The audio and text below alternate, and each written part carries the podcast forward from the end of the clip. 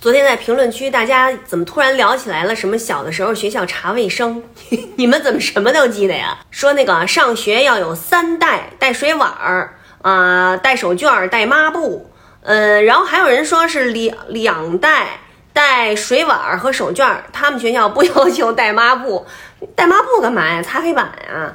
还有一个人说，那个上完体育课出汗往衣服上蹭，老师让带手绢擦汗，我们男生不带，觉得太幼稚，然后就被班主任班主任找来手绢给我们别在胸前，然后在楼道里站着，下课的时候站着，跟就跟上幼儿园的时候似的，别在这儿一个手绢，我估计就是，我就只记得早上起来就是。好像都是轮轮轮班的，当那个什么值值周生，还是反正就是检查同学们进学校的时候都要检查红领巾，然后检查指甲，就指甲脏不脏、长不长，里面有没有泥儿什么的。哦，对，好像还有一个人说要检查脖子干净不干净，说那个老师老说他们脖子跟黑车轴似的，所以我就突然联想到一个问题：以前小时候咱也没有纸巾这个东西，那咱们上厕所的时候。